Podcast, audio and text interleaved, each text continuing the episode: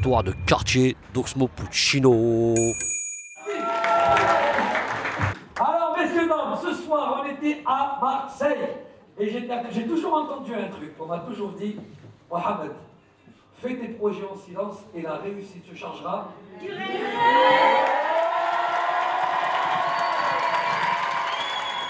Ce soir encore, on a beaucoup ri au spectacle de Momo le Suédois.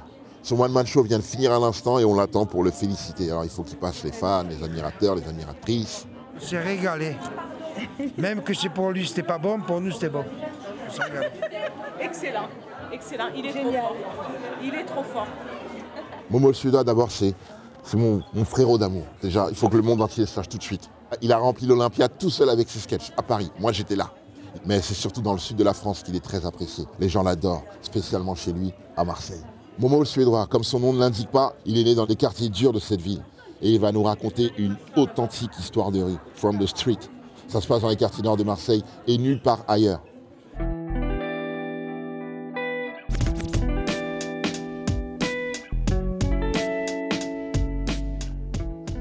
Je voudrais commencer par une question que j'ai toujours eu envie de te poser.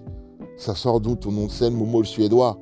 Je me suis appelé Mohamed le Suédois pour plusieurs raisons. La première, déjà, je suis, je suis parti en Suède avec un pote, on est parti un week-end. J'ai rencontré une Suédoise qui avait jamais vu d'arabe avec les yeux clairs. La communauté qui vit là-bas, c'est des Irakiens. Ok. Donc, euh, je sais pas si tu c'est- situes un peu la tête des dark, Irakiens. dark, dark, ouais. Elle me dit, mais euh, t'es pas typé, machin et tout ça, tout ça, tout ça. Donc, du coup, c'est elle qui m'a appelé euh, Momo Swedish. Ok. Donc, Momo le Suédois, ça te Momo- défonce. Momo suédois. Et la deuxième raison pourquoi ça m'allait bien de m'appeler le suédois, c'est que généralement, quand je lis des commentaires sur une vidéo où il y a des rebeux qui font une connerie ou machin, il y a toujours des mecs qui marquent Allez, encore des Suédois. C'est plus les Auvergnats, c'est les Suédois. Sué- c'est des Suédois. Ouais, je trouve ça Donc classe. c'est pour ça aussi que je me suis appelé le Suédois. Voilà, sinon moi, euh, voilà, quartier nord. euh, T'as grandi ici J'ai grandi ici, dans le 13e, De fou. né ici, euh, dans une cité qui s'appelle le Clos-la-Rose, le fameux Clos-la-Rose qui est très connu. La première chose qui m'a marqué, étant très jeune, il faut savoir que la première évasion en hélicoptère à Marseille, c'est un type de mon quartier qui l'a fait. Il s'appelait André Fischer, le gars. André Fischer. Ouais, il avait été condamné à la réclusion à perpétuité parce qu'il avait découpé sa femme, il l'avait mis au congélateur. Va sur Google, tape, tu vas voir. Et en 92, il s'est échappé de la prison des Baumettes. En fait, nous, on s'y attendait pas. On était au quartier, petit, ça joue au foot, machin tout. J'avais 6 ans. 6 ans, 7 ans, ça joue au foot et tout, tout d'un coup on entend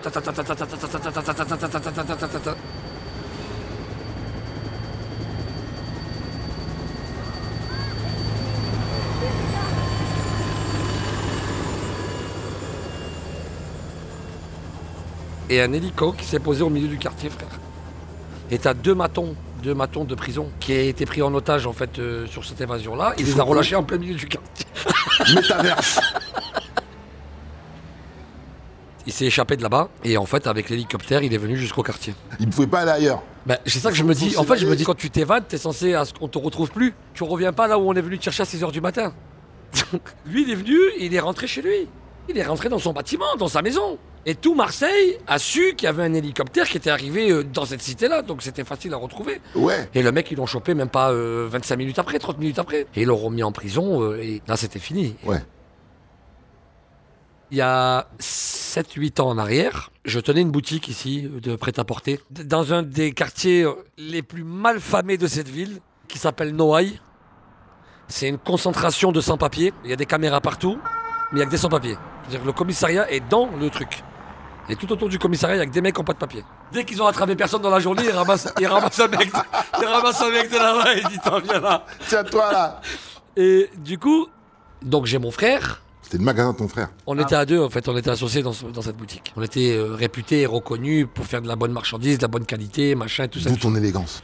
Il paraît. Dans la journée se passe, euh, voilà, comme d'habitude. euh. Et fin de journée, je fais ma caisse, machin et tout ça. Et il y a deux gars, en fait, qui sont devant la boutique, sur un scooter, avec un casque. Mais à travers le casque, il y avait une cagoule. Donc je vois qu'il y a un truc qui va pas. Et j'ai un pote. Et je dis à mon pote, mec, c'est bizarre, il y a deux mecs bizarres devant le magasin. Lui, il sort, il vérifie. Il me dit, ouais, effectivement, il y a des gens bizarres, tu vois. Je dis, ouais, mais bon, ce serait pour moi, genre. Il viendrait euh, braquer une boutique de prêt-à-porter ici. euh. Il me dit, écoute, on n'est jamais trop prudent. Fais attention, machin, tout ça, tout ça. J'ai dit, attends, je vais quand même sortir. Je passe devant eux, je relève la plaque du scooter. je la note sur mon portable, et je rentre dans ma boutique et je m'enferme de l'intérieur. 19h, 19h30, 20h, 20h30, les mecs sont toujours postés. Il n'y a plus personne dans la rue.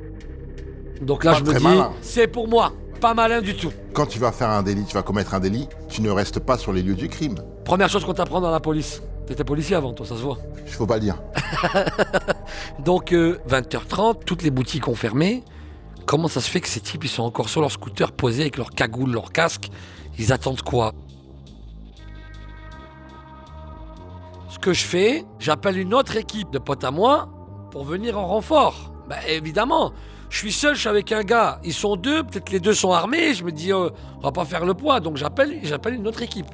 L'équipe que j'appelle, ils sont venus à 8 voitures. frère. Huit voitures. 8 voitures. Ok, un convoi. un convoi. Et dans les huit voitures, gros, quand je te dis les têtes des mecs, on est dans le train fantôme, là, je le dis. des balafres que t'as jamais vu de ta vie, frère. hein. Là, c'est carrément, il y a un mec, il y en a, ah ouais, non, mais il y a un mec de mon quartier, il a carrément une fermeture éclair sur la tête, frère. Une braguette. Et donc, ils arrivent devant la boutique et tout, ça commence à crier Ouais, ils sont où Nanana?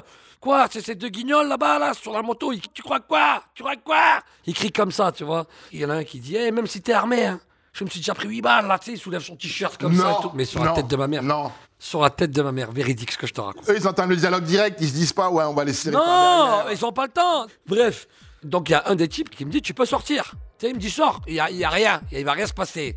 Je dis ok. Les mecs, qu'est-ce qu'ils ont fait? En fait, quand ils ont vu que le renfort est arrivé, ils sont partis avec leur scooter deux rues plus loin. Ils ont attendu que la meute se casse et en fait ils nous ont observés de loin. Mais moi je les ai pas vus qui m'ont observé de loin. Déterminé. hein. Déterminés en fait à prendre ce qu'on avait. Il y avait un million à prendre. S'il y avait 1500 euros, c'était le bout du monde.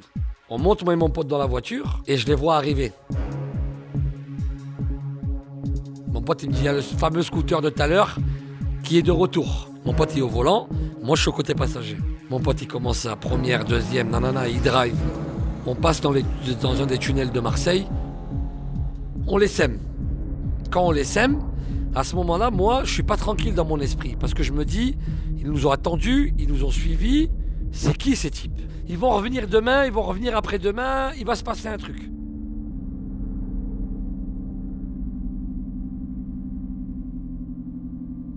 Rentre chez moi, je réfléchis, je réfléchis, je réfléchis.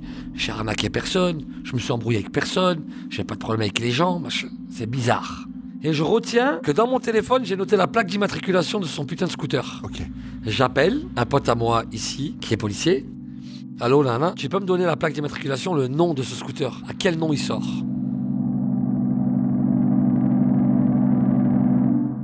Le nom qui sort, c'est un mec que je connais, c'est un ami d'enfance. Non Écoute Sauf que cet ami d'enfance qui est décédé aujourd'hui, il a été euh, assassiné en 2017. Ils l'ont tué ici dans les quartiers nord. Oh là là. Et je me dis, c'est pas possible, parce que j'ai pas de problème avec lui, on a grandi ensemble, on se connaît, machin.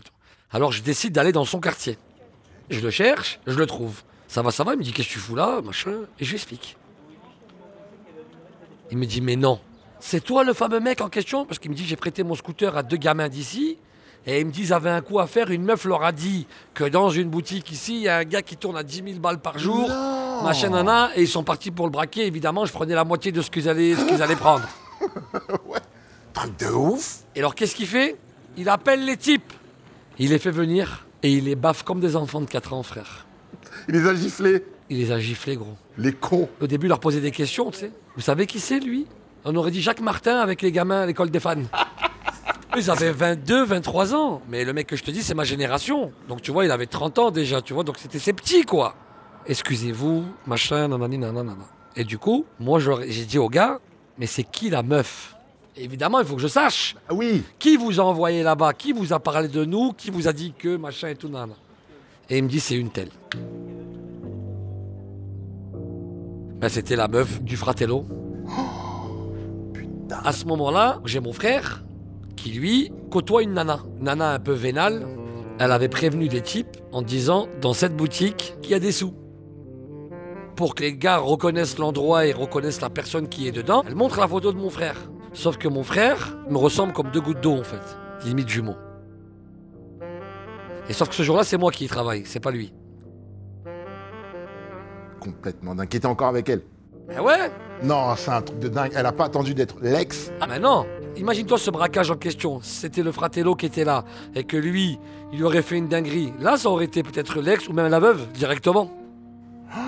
Donc moi, je me retrouve à m'embrouiller avec mon frère. Et lui, il me dit jamais de la vie, euh, pas comme ça. Normal, ouais, il me croit pas parce que pour lui, c'est c'est surnaturel ce qui vient de se passer. Et c'est vrai, et c'est vrai. Comment une nana en question, elle peut envoyer des mecs calibrés pour braquer, machin et tout ça? Et bref, évidemment, je vais pas m'en prendre à une nana. Qu'est-ce que tu veux que je lui dise, moi? Je vais l'appeler pour lui dire quoi? Ouais, t'as fait ça, nana Donc j'appelle une fille de mon quartier, Fatou.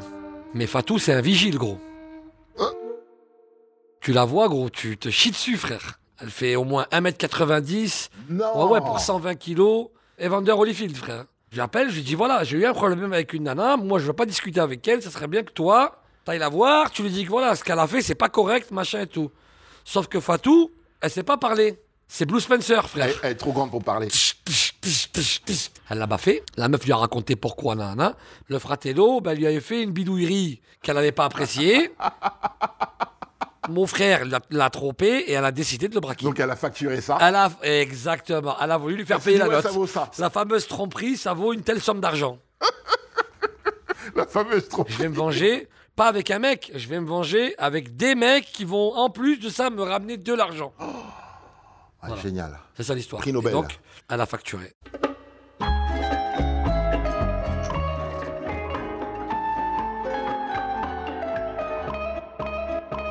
Attention, t'as des gens dans leur tête, c'est narcos. Hein. On vit pas euh, en Colombie, mais il y en a, ils y sont en Colombie dans leur tête, hein, pour de Ah, vrai. Tu vois, tout ce qu'on voit sur les réseaux, tout ce qu'on voit comme série à la télé, t'en as, euh, ils veulent vivre comme, comme le cartel de Cali, euh, ils veulent se prouver qu'ils existent, ils veulent se prouver qu'ils sont quelqu'un, et c'est le cas de cette personne. Après, on est à Marseille, donc ici, tu vois, c'est un peu toujours gangsta. Il y a des choses qui changent pas, les mœurs ne changent pas, les mentalités sont parfois les mêmes dans certains endroits et dans certains secteurs.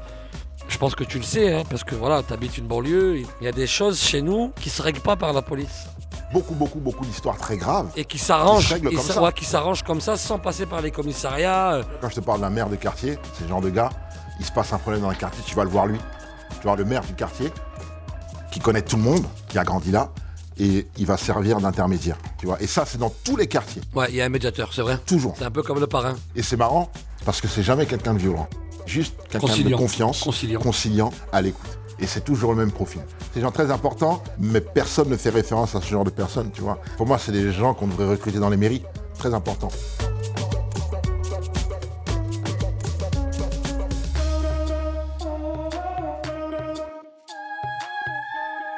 Et après, évidemment, euh, mon frère, c'est mon frère, on a continué à faire tourner la boutique, machin et tout ça. Et la beauté de cette histoire, dans ce que je te raconte, c'est ça que je retiens qui est beau dans cette histoire, c'est que les fameux mecs qui sont venus pour peut-être nous tirer dessus, machin et tout, mais ils sont devenus les meilleurs clients de la boutique, frère. Ils venaient tout le temps et ils venaient acheter des fringues tout le temps. Ils sont devenus poteaux et, fort. et voilà, Trop et les mecs, en fait, ils nous ont appréciés parce qu'ils ont vu quel genre de personne. Bon, après, ça a pris des baffes et des baffes et des baffes, évidemment. Mhm. Mais Pas volé.